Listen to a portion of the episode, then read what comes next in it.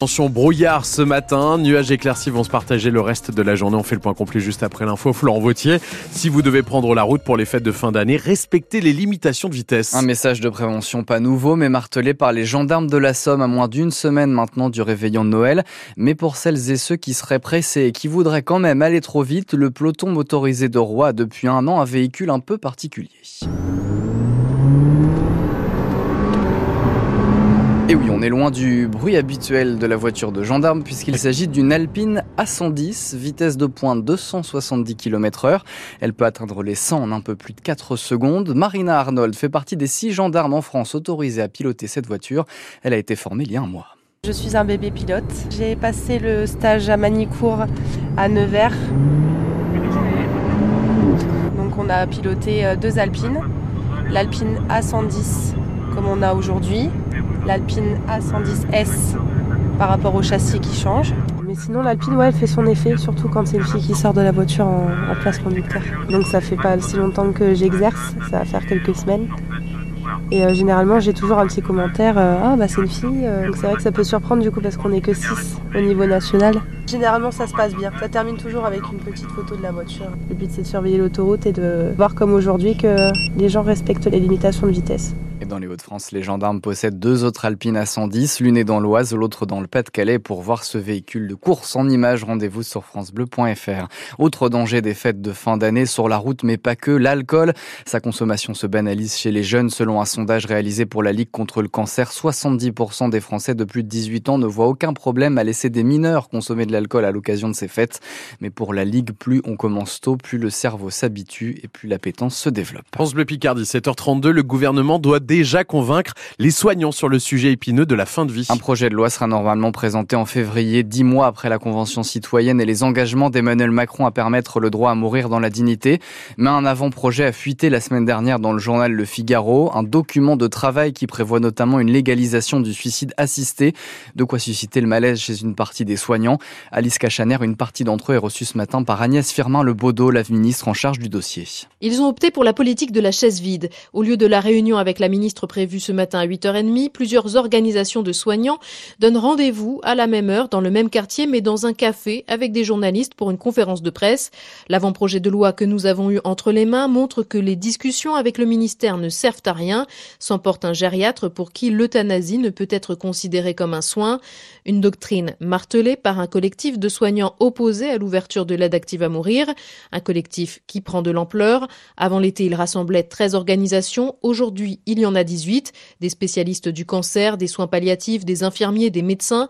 La Fédération française des associations de médecins coordonnateurs en EHPAD a rejoint le rang des contestataires, son vice-président Xavier Gervais. Nous, notre difficulté, c'est de proposer un accès aux soins, déjà de base, de nos résidents d'EHPAD. Et on a le sentiment qu'on veut liquider le vieux, que les vieux coûtent trop cher. L'aide à mourir, l'euthanasie, ben, ce serait finalement une solution économique pour euh, se séparer de gens devenus improductifs. De son côté, le ministère d'Agnès Firmin-Lebaudot réaffirme sa volonté de co-construire le projet de loi sur la fin de vie avec les professionnels de santé.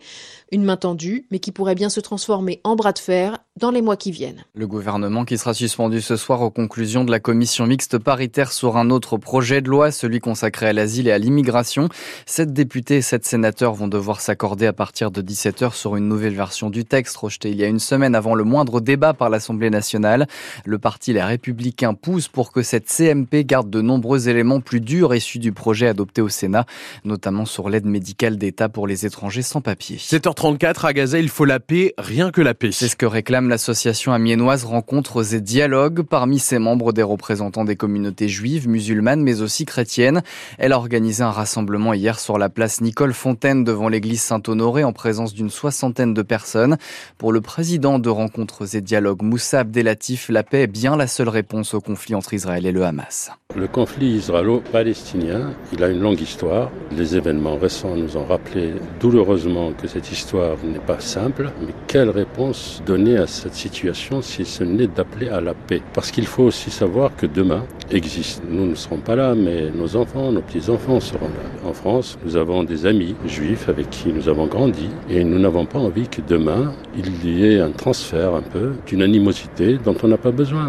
Donc je voudrais garder ce patrimoine précieux qui euh, associe euh, les individus, les êtres humains entre eux, quelle que soit leur religion, quelle que soit leur couleur, quelle que soit leur race. Dès qu'on voit que le remède que l'on peut apporter à une situation peut générer pour des générations un mal beaucoup plus important, il faut appeler à la paix, il faut appeler à un autre regard sur la situation. Demain à 18h, les syndicats de l'Oise organisent un autre rassemblement dans le centre de Beauvais pour demander un cessez-le-feu à Gaza. Depuis l'attaque du Hamas le 7 octobre et ses 1200 morts, près de 19 000 Palestiniens sont décédés dans les bombardements israéliens. Depuis l'attaque, trop de civils sont tués, dit la ministre des Affaires étrangères Catherine Colonna.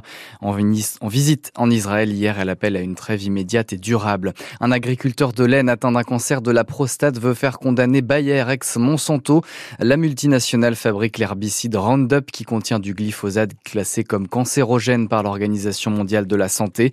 Jean-Claude Tarlet a lancé une procédure il y a maintenant six ans. Son avocat espère un procès l'année prochaine et obtenir un million de dommages et intérêts de la part de Bayer. Depuis le 1er octobre, le CHU d'Amiens a lancé une consultation pour faire le lien entre pesticides et cancer chez les enfants.